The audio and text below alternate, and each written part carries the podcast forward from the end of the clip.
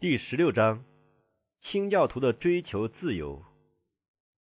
英国的改革家虽然放弃了罗马教的教义，但仍保留了罗马教的许多仪式。这样，英国的国教虽然拒绝了罗马的权威和教条，但多少仍有他的风俗和礼节掺在崇拜之中。他们主张这一切与信仰问题无关。圣经固然没有明文吩咐，这些礼节固然是不必须的，可是圣经也没有明文禁止，所以这些事在本质上不能说是坏的。况且遵守这些仪式可以减少改正教与罗马教之间的距离，所以他们竭力主张这样行可以使罗马教徒易于接受改正教的信仰。这些论据在保守派和愿意妥协的人看来似乎是确凿的。但另有一般人的看法却不是这样，在他们看来，这些风俗可以跨过罗马教和改正教之间的鸿沟的说法，他们反对保留这些风俗的有力理由。他们认为这些风俗正是他们从前所受奴役的标记，他们既得到解放，就没有再回到奴役中去的意向。他们推论，上帝已在圣经中订立了敬拜他的规律，人不得随意增加或删减。大叛教本来就开始于人想用教会的权威来增补上帝的权威。罗马起先是吩咐人遵守上帝所没有禁止的事，最后他却禁止人遵守上帝所明白吩咐的事。许多人恳切的要恢复那作为原始教会特征的纯洁和简朴。他们认为英国国教所设立的许多风俗乃是拜偶像的纪念，他们的良心不能同意自己参加他的崇拜。但教会方面既有国家的权威支持，就不准人对于他的仪式有什么异议。国家的律法规定人必须参附国教的礼节，凡未经许可的宗教礼拜聚会一律禁止，违者处以监禁、放逐或死刑。在第十七世纪初叶，那方才登位的英王声称他决心要使清教徒尊奉国教。不然就驱逐出境，或者予以更厉害的处分。他们被逮捕，遭逼迫，受监禁，并看不出将来有更光明的日子。许多人认明，若要凭着良心侍奉上帝，英国将永远是不可以居住的地方了。有一些人终于决定到荷兰国去避难，结果他们遭遇了困难、损失和监禁，他们的计划被破坏了。他们竟被卖到仇敌手中，但他们恒忍不屈，坚贞不渝，终于得到胜利，在荷兰共和国得到了保护。他们逃走的时候，曾撇下房屋、财产和谋生之道，而在异乡做客，人地生疏，言语风俗皆不相同。他们不得不从事新的职业以求糊口。一向以耕地为业的中年人，如今必须学习做工匠。但他们欣然努力适应环境，并没有袖手观望、怨命自怜。他们虽然时常迫于穷困，但仍为上帝所赐给他们的恩典而表示感谢，并在不受阻挠的属灵交通中得到幸福。他们知道自己是客旅，所以不以那些事为念，只是举目望天，仰望他们最可爱的家乡，借此安慰自己的心灵。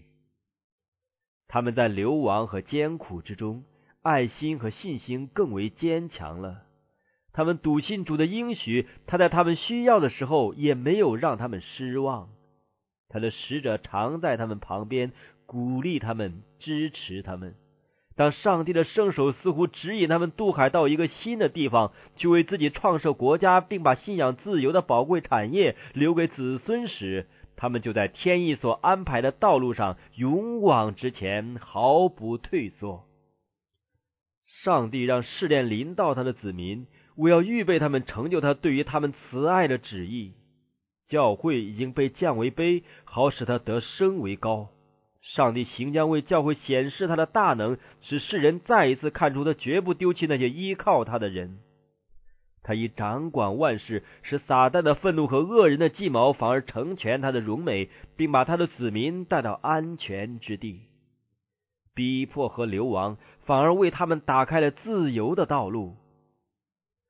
当清教徒迫不得已脱离英国国教时，他们曾团结一致的严肃立约，做上帝自由的子民，一同行在他所已经指示或将要指示他们的一切道路之上。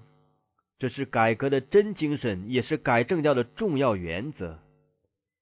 清教徒是抱着这样的目的离开荷兰，往新大陆去寻找安身之处的。他们的牧师卢比逊约翰由于环境的关系，未能和他们同去。他在这些流亡者临别的时候，向他们致辞如下：“弟兄们，我们今日即将分别，唯有上帝知道我是否能再见你们的面。”当无论上帝的旨意如何，我在上帝和他的圣天使面前嘱咐你们：只要在我跟从基督的事上跟从我。如果今后上帝用他的其他工具向你们显明任何真理，你们要随时接受，如同你们过去接受我所传给你们的真理一样。因为我深信，上帝将要使他的圣言发出更多的真理和亮光。至于我，我为目前改正教会的状况万分痛心，他们固步自封，不肯求进。路德派的人不肯相信路德所没有讲过的话，卡尔文派则固守上帝的这个伟人所留给他们的道理。其实这个人并没有看到一切的真理，这是一件极大的不幸。因为这些领袖虽然是照耀着当时代的亮光，但他们并没有参透上帝全部的旨意。如果他们生在今日，他们必须归于更进一步的亮光，正如他们从前接受当时的亮光一样。切莫忘记你们教会的誓约，在那誓约中，你们曾经同意行在上帝所已经指示或将要指示你们的一切道路之上。要记得你们向上帝并彼此之间所立的诺言和誓约。就是要接受他将来在他的圣经中向你们所显示的一切亮光和真理，但同时，我劝你们要谨慎查考你们所要接受为真理的一切新道理，勿要用圣经中其他经文来比较衡量，然后才可接受。因为基督教世界既是新进，又从那么深浓的反基督教的黑暗中出来，所以真理的完全知识是不可能立时照耀出来的。这些清教徒渴望享受信仰自由，所以冒着踢上航海的危险，忍受开荒辟野的艰难，靠着上帝的恩典，在美洲的海岸上建立了一个大国的基础。然而，这些清教徒虽是诚实并敬畏上帝的人，但他们那时对于宗教自由的大原则还没有正确的认识。他们付出那么大的牺牲所获得的自由，他们却没有准备让别人一样享受。就是在第十七世纪最前进的思想家和道德家之中，也只有极少数的人正确的认识到那伟大的原则。这原则乃是新约的产物，就是承认上帝为人类信仰的唯一向导。上帝把管束信仰和裁判叛教徒的权利交托给教会的这种说法，乃是罗马教会最为根深蒂固的谬道之一。这些改革家虽然拒绝了罗马的教条，但他们还没有完全脱离他这种偏执的精神。罗马教长期的统治所笼罩在整个基督教界的深浓黑暗还没有完全消散。马萨诸塞海湾殖民地的一个著名牧师曾这样说：“那造成世人反对基督教的原因，正是信仰自由。所以刑罚叛教徒是绝对没有害处的。这些殖民者通过了一条规则，指定唯有基督教徒能干预政治，这就成立了一种变相的国教。人民必须纳税来供养教政人员，官厅也有权柄镇压异端。这样。”国家的权柄就执掌在教会手中了。这些办法不久就造成无可避免的结果，就是逼迫。在设置第一个殖民地十一年之后，威廉·罗哲来到新大陆。他像早期的清教徒一样，是来享受宗教自由的。但他的看法却与他们不同。他看出当时很少人所能看到的自由，乃是人人不可侵犯的权利，不拘他的信仰如何。威廉·罗哲是一个殷勤追求真理的人，他与鲁滨逊有相同的见解，就是他们还不可能是已经领受了上帝圣经中的全部亮光。威廉是近代基督教界第一个主张建立政府在宗教信仰自由和人人的意见在法律面前完全平等的原则之上的人。他声称，官厅的本分是遏制罪恶，但万不可控制信仰。他说，群众或官厅固然可以决定人对于人的本分。但当他们试图规定人对于上帝的本分时，他们就是出了范围，而且社会也不能安全了。因为很明显的，如果官厅有了这个权柄，他就要今天定出一套意见和信条，而明天又可能另定一套。正如过去英国不同的国王和王后，以及罗马教不同的教皇和议会所做的一样，这样信仰就要成为一团乱麻了。当时美洲殖民地的居民都必须参赴当地所设立之教会的聚会，不然就要受罚款或监禁的处分。威廉极力反对这个法律，他认为英国法典中最坏的一条就是强制人在国教的教会里做礼拜。他又认为勉强人与信仰不同的人联合，那是公开违反他们天赋的权利。勉强不信教和不愿意的人参加公众礼拜，无疑是鼓励人假冒为善。他又说，若非本人同意，任何人都没有义务参加或以经济维持宗教礼拜。反对他的人对于这种主张甚为惊异，说：“难道工人不当得工价吗？”他回答说：“是当得的，不过只能向雇佣他的人领取。”众人敬爱威廉·罗哲为一个忠诚的牧师，为一个天才卓越、守正不阿、心怀仁厚的君子。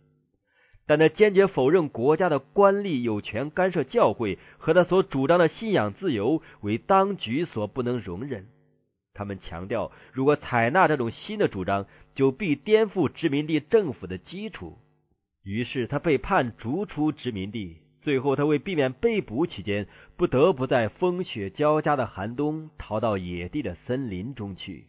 他说：“我在严寒的季节中痛苦的漂流十四周之久，不知道吃饭和睡觉是什么滋味。但百鸟乌鸦在旷野供养我，他时常在树穴中藏身。这样，他在雪地和绝无人迹的森林中继续他痛苦的逃亡生活。”直到他在一个印第安部落中找到避难所，他曾将福音的真理教导过他们，并曾博得他们的信任和爱戴。经过几个月的颠沛流离，他终于到了纳斯甘塞特湾的海岸。他就在那里建立了一个新政府的基础，就是现代第一个真真实实承认信仰自由之权利的政府。威廉罗哲的殖民地的基本原则是。人人都应当有自由，按照自己良心的见解敬拜上帝。他那小小的一个省罗德岛成了受压迫之人的避难所，而且这一省的人数继续增多，地方渐渐繁荣起来，直到他的基本原则——政治和宗教的自由，成了美利坚共和国的基石。美国的祖先所认为自己民权之保障的宝贵文献《独立宣言》声称。我们认为这些真是无据自明的。人人生来都是平等的，创造主赋予他们一些不可侵犯的权利，其中包括生命、自由和追求幸福。而且，美国宪法以最清楚的语气保证信仰的自由不被侵犯。在合众国出任公职，断不以宗教试验为合格的条件。国会不得规定任何有关设立宗教或禁止自由行使宗教权利的律法。编制宪法的人承认一条永恒的原则，就是人和上帝之间的关系高过一切人为的法治，而且他的信仰自由是不可侵犯的。我们不必靠辩证来确定这个真理，我们心中自然就有这种感觉。许多殉道者之所以能反抗人为的律法。而在酷刑和火焰之中忍受一切，就是因了这种感觉。他们觉得自己对于上帝的本分超过人为的法令，而且别人不得在他们的信仰上行使权利。这乃是一种天赋的原则，是任何力量所不能磨灭的。消息传到了欧洲各国，说海外有一个地方，那里的每个人得以享受自己奴隶的果实，并得以按照自己良心的决定行事。于是有成千的人蜂拥到新大陆的各海口去，殖民地迅速的增加起来了。马萨诸塞省特别定出法律。用公家的款项免费接待并支援一切逃避战争、饥荒或逼迫他们之人的压迫而横渡大西洋来到美洲的任何国家的基督徒。这样，逃亡和压制的人得以依法成为美洲殖民地的宾客了。从美国的祖先第一次在普利穆斯登陆之后的二十年中，接踵来到新英格兰安家的人竟达二万人之多。为要达到他们所追求的目的起见。他们只要能过着一种简朴、辛劳、仅得糊口的生活，就心满意足了。他们只求从土地中得到自己劳力合理的收获。那时没有什么发财的幻梦在他们的路上引诱他们。他们满足于他们社会缓慢而稳步的进展。他们耐心忍受旷野中的种种艰苦，用他们眼中的泪珠和额上的汗水浇灌自由的树苗，直到它在地上根深蒂固。他们以圣经为信仰的基础、智慧的泉源和自由的宪章。他们在家庭、学校和教会中殷勤教导其中的原则，他的果效便在简朴、知识、纯洁和节制上显明出来了。一个人虽在清教徒的殖民地居留多年，也看不到一个醉汉，听不到一句咒骂，遇不到一个乞丐。这足以证明圣经所教导的原则乃是国家强盛的可靠保障。那几个软弱无力和孤立相隔的殖民地渐渐联合而组成了一个强大统一的国家。世人都以惊奇的目光注视着这一个没有教皇的教会和没有君王的国家的和平繁荣的佳景。但后来被吸引到美洲海岸的人越来越多，而他们的动机和那些出来的人大不相同。虽然有原始的信仰和纯洁，仍在发挥着广泛陶冶的能力，可是当那些单求世俗利益的人越来越多时，他的影响力也就越来越弱了。早期殖民者只许教友在政府中有表决和任职的权利，这种规律造成了最恶劣的结果。这原是用来保持国家纯洁的办法，孰料其结果却是教会陷于腐化的状态中。表白信仰既是参政和担任公职的条件，许多当为属世利益所动的人就加入了教会，但他们的内心并没有改变。如此，教会之内就增添了许多没有悔改的人，甚至于在教牧人员之中，也有一些人不但相信错谬的道理，而且对于圣灵更新的能力也一无所知。这样。教会历史中，自从康斯坦丁直到今日所时常看到的不良后果再度出现了。这种后果是出于人们试图借助于政府的支持来建立教会，而凭借世俗的力量来维持的声称“我的国不属这世界之主”的福音。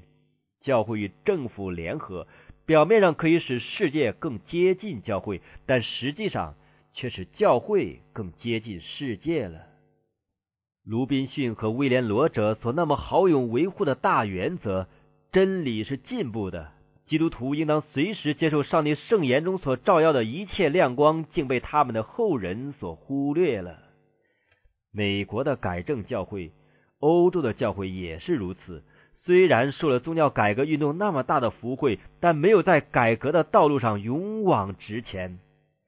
虽然时时有少数忠心的人兴起，宣讲新的道理，并揭露教会所长久保留的谬道，可是大多数的人都像基督时代的犹太人或路德时代的罗马教徒一样，满足于他们祖先所相信的道理，并照他们做人的方法做人。因此，宗教又堕落到徒具形式的地步，而且他们仍保留了许多错误和迷信。原来，他们若能一直行在上帝圣言的光中。就必能放弃这些错误和迷信，于是宗教改革运动所引起的精神渐渐消失了，以致这时的改正教会本身竟也迫切的需要改革，几乎像在路德的时代罗马教会需要改革一样。因为这时教会中也存在着同样世俗的欲念和属灵的愚昧，同样的尊重人的意见，并用人的理论代替上帝圣言的教训。第十九世纪初叶，圣经广为销行，因此便要大光照耀在世界上。但是真理的知识和信仰的实践并没有同样的进步。这时，撒旦不能像中古时代一样使人听不到上帝的话，因为这时人人都可以得到圣经。所以，为要达到他的目的起见，他就引诱多人轻看圣经。人们既忽略查考圣经，他们也就继续接受虚伪的解释，并保持许多没有圣经为根据的道理。撒旦既看出他再不能用逼迫的方法扑灭真理，他便又采用了最先引起大被盗并成立罗马教会的妥协的办法。但这时，撒旦不是引诱基督徒与异教徒联合，乃是与那些溺爱世俗的人，就是以世俗为偶像的人联合。这种联合的恶果，今日并不稍减于从前的时代。骄奢淫逸竟在宗教的伪装之下滋长起来，于是教会就腐化了。撒旦继续歪曲圣经的道理，于是那败坏千万人的遗传就根深蒂固了。教会一直高举并维护这些遗传，而没有为从前一次交付圣徒的真道争辩。这样，许多改革家所为之费了那么多心血、受了那么多痛苦的真理原则，竟被人轻视了。